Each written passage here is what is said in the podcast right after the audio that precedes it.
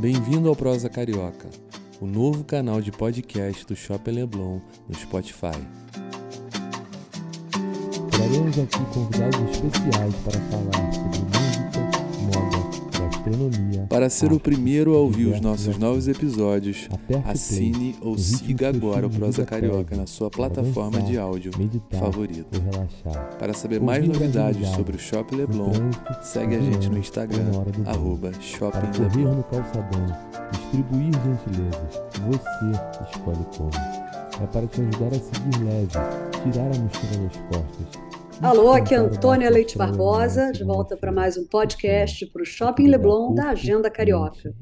E hoje eu tenho o prazer de trazer aqui uma convidada muito especial, que é prata da casa do Shopping Leblon, Cris Laclos. Cris é responsável pelo Art Wall, que ela vai explicar já já o que, que é, mas certamente quem já frequenta o shopping conhece. Bom, Cris é uma mulher que sempre soube se reinventar, mas sem nunca tirar o foco das artes. Ela já trabalhou com moda, comandou um escritório de arquitetura, decoração. Iniciou a carreira com moda e comunicação e hoje ela é sócia e fundadora da Art Motive, uma plataforma de arte contemporânea responsável pela curadoria do Art Wall do Shopping Leblon. Cris, seja muito bem-vinda, é um prazer ter você aqui hoje. Muito obrigada por ter aceito esse convite. Oi, Antônia, obrigada pelo convite, adorei é sempre bom falar de arte contemporânea, sempre bom contar um pouco sobre o que eu estou fazendo. E essa é uma ótima oportunidade, principalmente para o Shopping Leblon, que eu tenho uma relação tão próxima com a curadoria do Art Wall. Para quem não sabe, o Art Wall fica. Explica onde é a localização do Art Wall para que ninguém nunca mais pise no shopping sem fazer aquela paradinha estratégica. Então, o Art Wall, você entrando pela Fran de Melo Franco, sobe as escadas, é o primeiro corredor que, no fundo, tem a Polícia Federal. E, bom, isso foi um projeto que eu sabia que o Shopping Leblon já flertava um pouco com a arte contemporânea, tinha o desejo, já tinha feito alguma coisa um pouco mais tímida, e eu fui oferecer se eles não queriam uma curadoria permanente e desde 2020 eu estou lá, de 45 em 45 dias a gente muda o artista, e já tiveram umas 12 edições, e numa, numa parceria muito respeitosa, que era um, uma dúvida que eu tinha de levar arte contemporânea para um lugar comercial se as pessoas conseguiriam entender exatamente a que nível de seriedade e comprometimento que o, o shopping teria. E é uma parceria muito feliz que a gente fez, porque o shopping ele tem um, um respeito pela minha curadoria. É claro que é aprovado em conjunto, quem é o artista, eu sugiro, e eles se está dentro do, da pauta dele, se está dentro é, das é, prioridades do shopping, mas não tem nenhuma imposição de algum Só artista. Fogem das polêmicas, né? Assim, os artistas, é. eles fogem um pouquinho das polêmicas, né? É, artistas é. que são muito politizados, assim, a gente acaba deixando é, porque outro ambiente. ambiente Exatamente, porque ali não é um ambiente de manifestações é, ideológicas, religiosas. Exato. Nem de uma, uma pesquisa, um artista que tem uma pesquisa é, política, não é o caso. Ali é um território para todo mundo. Então, eu também tenho esse cuidado. E, mas também não tem nenhuma imposição do, da parte do shopping, de me trazer alguém que eu não acho, que eu não considere que seja um bom artista, ou que seja um artista que esteja mais ligado ao design, não a, a uma pesquisa profunda. Então, tem sido um super sucesso e um aspecto maravilhoso que eu acho é de impactar um público que não está é, indo atrás de arte. Ele não entrou numa né? Acostumado a ter acesso a É, não está acostumado às vezes, não está procurando e, e, é impactado porque ele não entrou numa galeria, ele não foi ao museu, que ele já sabe o que, que ele vai encontrar. Então, de repente, ele está passando no corredor e ele e aquilo vai treinando o olhar para o que é uma boa arte e vai treinando também é, a capacidade do público entender o que, é arte contemporânea, porque não é tão fácil. Você tocou num ponto que eu achei muito interessante, que acho que se aplica também para dança, para música, que é a formação de plateia. Né? Se a gente não oferece um conteúdo de qualidade com preços acessíveis ou uma programação gratuita, a gente vai é, marginalizando, impedindo que mais pessoas tenham acesso e elitizando um trabalho que, poxa, seria tão, é tão bonito popularizar, popularizar a arte contemporânea, e de certa forma você está falando ali da vizinhança da, da Cruzada, que tem acesso agora a, a, a, essas exposições temporárias que você produz. Agora, eu queria te fazer uma outra pergunta na visão, na perspectiva do artista. Eles têm algum preconceito de levar uma obra que né, é quase sacralizada no ambiente é, de galerias e museus para um espaço comercial, se encontra resistência do artista, dos artistas em topar justamente esse trade-off, né, de poxa, você vai para um lugar mais popular, de maior fluxo, mas você vai levar sua arte para mais pessoas.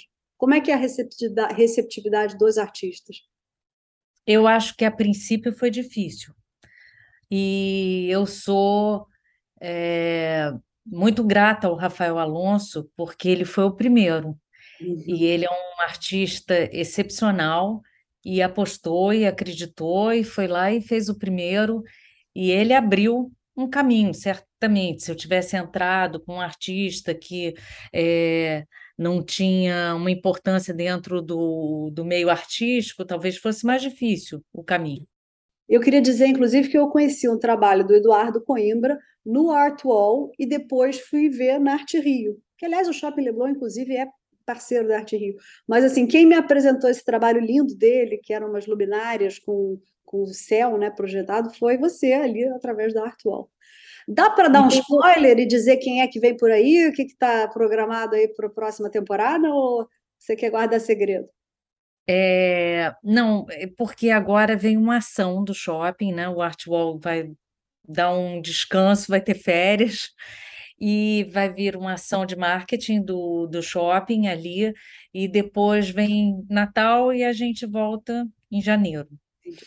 E, então, quem quer, quem quer ver agora esse mês, quem é que está em cartaz para a gente pegar Antônio e... Bockel. O Antônio, Antônio Bockel é, agora tem uma coisa super legal, isso eu vou dar um spoiler, que é o, a fachada do shopping vai ser ocupada pela primeira vez em comemoração aos 15 anos. Olha, e vai, vai ser, ser ocupada com arte contemporânea? Com arte contemporânea, vai ser sensacional. Um projeto grandioso e impactante, colorido e a partir de quando? Eu acho que primeiro de setembro, eu não estou bem certa, mas eu acho que sim. Agora, vamos falar um pouquinho sobre a Art Motive, que é muito mais do que uma curadoria para galerias e aconselhamento para aquisição de obras de arte. Né? Tem loja, tem assinatura de streaming, organização de viagem. Explica essa coisa é. multi, multi, de, multitarefas e multidisciplinar aí que você criou. É, a Arte Motive começou, na verdade, como um curso presencial. E essa foi a primeira, o primeiro braço da Arte Motive. E aí depois veio a pandemia, rapidamente a gente migrou, eu acho que os primeiros, é, porque eu trabalho com, tem uma pessoa que trabalha na Arte Motive que é especializada em inovação e ensino. Então, ele rapidamente me ajudou. Eu nunca tinha ouvido falar em Zoom. A gente, em março, no, a pandemia começou em fevereiro, e em março a gente já estava no Zoom. E foi difícil os alunos entenderem como é que funcionava. Todo mundo hoje em dia é craque, expert em Zoom, mas na época não era. Vocês foram pioneiros, e, então, em oferecer o conteúdo pioneiros. digital não, porque você está falando fevereiro, mas a, a, a, só fechou 15 de março. Até 15 de março, as pessoas ainda não tinham dimensão do que viria pela frente. As palestras de março já foram feitas no Zoom, foi bem rápido. Ah, foi. E, e aí eu tripliquei de tamanho quando veio o Zoom. Isso foi muito bom. Para mim, a pandemia, nesse aspecto profissional, foi positivo, não foi negativo. E, e a gente tem um sistema que é de ser membro como tinha antigamente um clube do livro, que você era membro, você entrava como membro, então faz tudo pela internet, você se matricula pela, pela internet, e o acesso é por Zoom, e tem também a versão gravada para quem não consegue assistir todas as terças-feiras às 17 horas, que é são as horas das palestras. Você paga uma assinatura você mensal, é... anual, e tem então, direito é, a esse semestral. Semestral. semestral. Quem faz valor, só para só dar uma referência de valor? 300 e, 390 é o quem faz a assinatura mensal, que é o mais caro. Se você fizer semestral e anual, tem descontos. Então, você vai ter pelo menos acesso a 56 aulas por ano e... E fora as do ano passado e a... Sim, eu comecei todo esse acervo, né? É, eu comecei a gravar no ano passado. Então, tem um acervo de palestras bem grande. Quem faz o, o semestral e o anual, além de pagar menos, ainda tem acesso. A gente tem um streaming de aulas com. Agora já não me lembro mais, mas eu acho que 15 assuntos diferentes e a cada mês aumenta. E vocês focam e, em artistas específicos, em gêneros? É... Não, nosso foco é arte contemporânea do século XXI. Nós não falamos de pop art nem de minimalismo, porque isso muita gente é, oferece. Então, o que, que a gente faz? Eu acho que o Brasil cada vez fica um pouco mais distante do que está acontecendo no mundo. Então, a gente, nosso foco é apresentar artistas que estão fazendo muito sucesso, é, nas galerias, nas feiras e nas bienais, e que as pessoas normalmente nunca ouviram falar. A gente não, não fala de Anish Kapoor, nem de Damien Hirst, ninguém. Então, nosso foco é em arte do século XXI, artistas que são menos conhecidos do nosso público, mas que já são consagrados, e estão nas galerias, nas bienais, nas feiras de arte. E, e a gente é, normalmente não fala muito de artistas super consagrados como Anish Kapoor, Damien Hirst, já falamos, mas já foi dado e estamos sempre fazendo essa pesquisa intensa por temas e, e, varia muito. Por exemplo, os próximos, a gente pensa em fazer arte contemporânea e tecnologia, arte contemporânea e natureza, já falamos de artistas contemporâneos, cinco artistas contemporâneos japoneses, quatro artistas sul-coreanos, às vezes falamos do Mediterrâneo, então a gente vai criando e Você vai falou falando... agora da tecnologia, eu lembrei da Casa Cor da última edição, que traziam uns trabalhos até holográficos, né? É, é. Muito interessante mas eu acho que esses estão mais ligados ao NFT. A gente está é, vai falar de artistas que têm trabalho é, que criam engenhocas assim incríveis para fazer a obra deles. Então é mais nesse sentido, não em holografia ou em NFT ou realidade aumentada.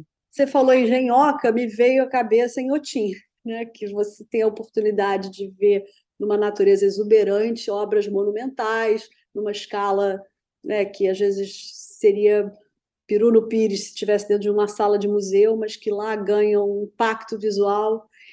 E eu soube que você está organizando um tour para Inhotim em setembro. Fala um pouquinho. É. Vende o peixe aí da viagem. Ainda tem vaga? Ainda dá tempo? E depois me conta também de outras viagens que você vem produzindo, porque eu soube de uma turma que foi agora para a Bienal de Vereza e já quer reservar vaga para a próxima. Além de tudo, Olha, não, tem... a tia Estela Tour do, das artes plásticas.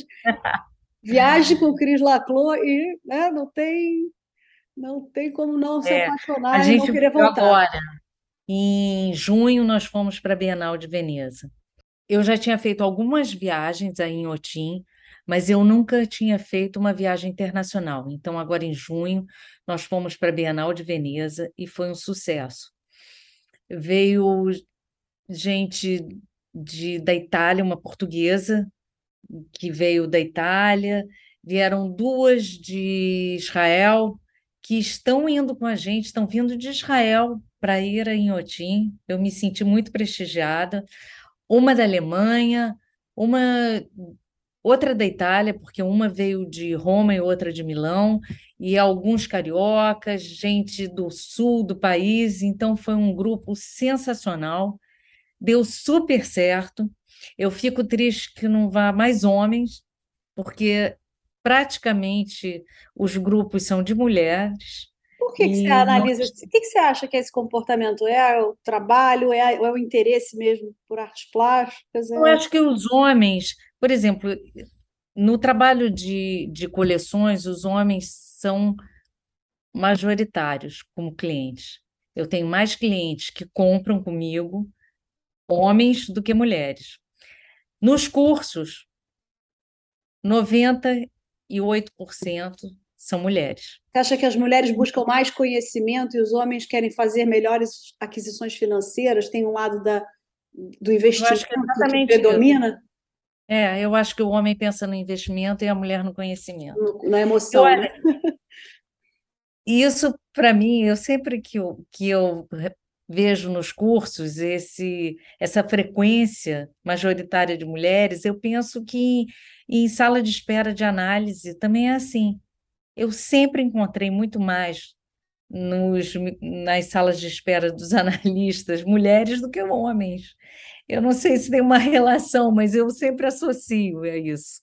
Eu acho que a mulher tá mais, tem mais tempo, se, cria um momento para se autoconhecer e para o conhecimento. Até tocar nesse ponto, eu tenho dois filhos homens e eu tive essa conversa recentemente sobre querer que os meus filhos, se puderem ter a oportunidade de fazer terapia desde cedo, façam, porque eu acho que os homens chegariam à vida adulta com mais ferramentas emocionais que as mulheres acabam saindo um pouco na frente, né, nessas elaborações. É, Enfim, é. isso é papo para outra conversa. Vamos voltar aqui é.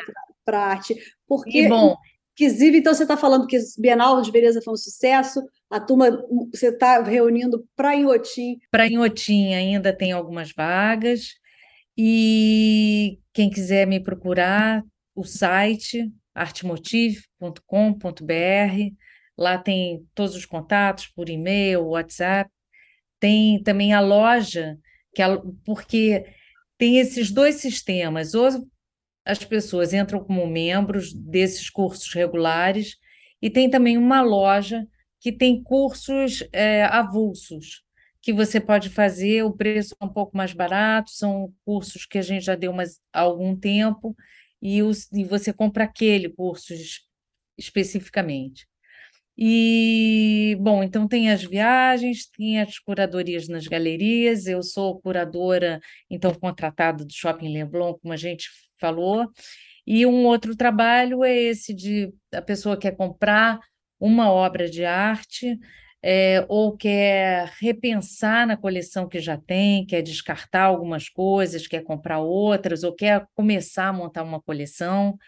É, uma coisa importante que eu sempre pergunto: qual é o budget que você tem? E as pessoas bloqueiam, não sabem, porque existe coleção de desde você pode comprar uma obra de arte Múltiplo, de 4 né? mil reais como de milhões. É o limite. É. O seu é o limite. É importante Você sabe que, meu pai sempre dizia que ele preferia ter um bom pôster na parede, meu pai era marchand, do que ter uma obra ruim. Quer dizer, que às vezes, se, se você não puder ter uma boa obra, pelo, compra um múltiplo de um artista, compra uma boa gravura, mas não compra uma porcaria que não sabe uma, uma coisa que não tenha é. um valor artístico. Que depois você não consegue, você não consegue se desfazer daquilo.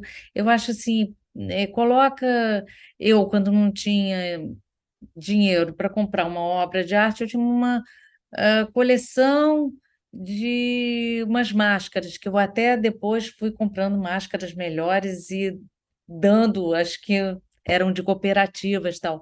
Mas você pode colocar, sei lá, uma coleção de caixinhas, uma coleção é, de alguma coisa. É melhor do que comprar um quadro ruim. E isso é a coisa mais difícil das pessoas entenderem.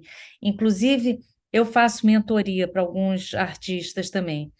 E uma coisa, e muitos artistas vêm, ah, vamos almoçar, que eu quero te perguntar como é que eu faço para ser artista. E eu falo assim: não há nenhum demérito nisso, mas qual é o nicho que você quer ocupar na arte?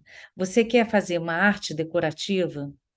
Porque você vai pintar simplesmente, você tem um talento para pintura, você faz o seu trabalho, pronto, e tem um público para isso. Você quer ser um artista contemporâneo? Você vai ter que ter toda a história da arte dentro da sua cabeça. Você vai ter que ler os filósofos, você vai ter é, pares no seu meio. Uma concorrência muito mais acirrada. Uma concorrência muito mais acirrada e pares que é, vão perceber se você é um artista que tem consistência. Não. Você, então, tem uma série de coisas. Tem você certeza... é um penetra das artes plásticas, ou se você não penetra, você é. E eu digo uma coisa: você só é um, um bom profissional se seus pares te respeitam. E arte contemporânea é, é feita de gente com nível intelectual assim muito alto. Os artistas são muito preparados, os bons artistas, então não é fácil. E aí o cliente também, quando vem comprar, ele diz: Ah, mas eu vi naquela galeria, uma galeria às vezes com menos critério, um artista assim tão bom, aí eu fico, eu falo: Olha, eu trabalho com arte contemporânea. Eu vou te indicar o melhor investimento dentro do que do quanto você quer gastar. Mas esse artista, eu acho que você não deve comprar. Mas a pessoa às vezes não entende isso. É difícil. Recebe bem esse tô... feedback sincero, né? Esse feedback sincero. E me fala uma coisa, vocês estão com algum envolvimento? Você está com algum movimento com a Arte Rio? Porque em setembro a gente tem a 12 edição da Feira de Arte. Você está envolvida de alguma forma? Você vai dar algum tour? É, o que, que eu faço sempre nas feiras de arte?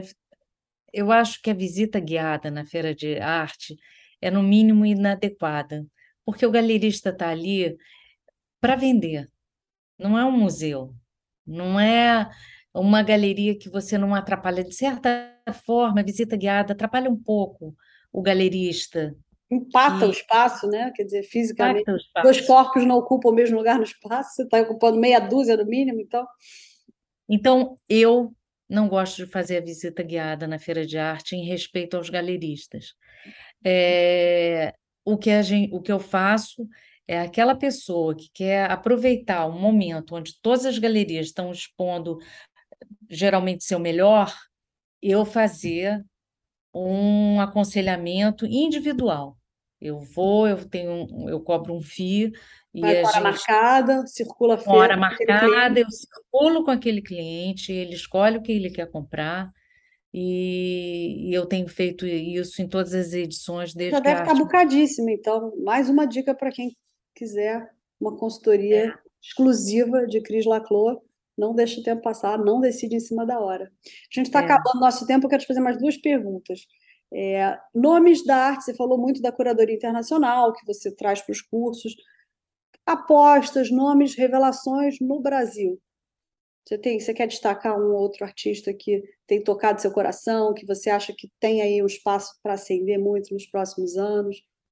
Bom, um artista que eu aposto que inclusive eu levei para uma exposição coletiva que eu fiz na Z42, que se chamava ID, de identidade, que era de retratos em pintura. Ele se chama Gustavo Magalhães e o Instagram dele é Inacusa, I-N-A-K-U-Z-A-A. Eu acho um grande artista, jovem. E qual é a matéria, qual é o suporte que ele usa? É, é tela? É tela? É tela, é. Você... E geralmente ele, ele faz uma pintura que ele não coloca no chassi. Tá. É, é o linho apenas. O linho. E agora me vamos encerrar aqui me dando mais algumas dicas dos seus, dos seus, Cris, cantinhos escondidos de arte preferidos no Rio. Onde você gosta de ir?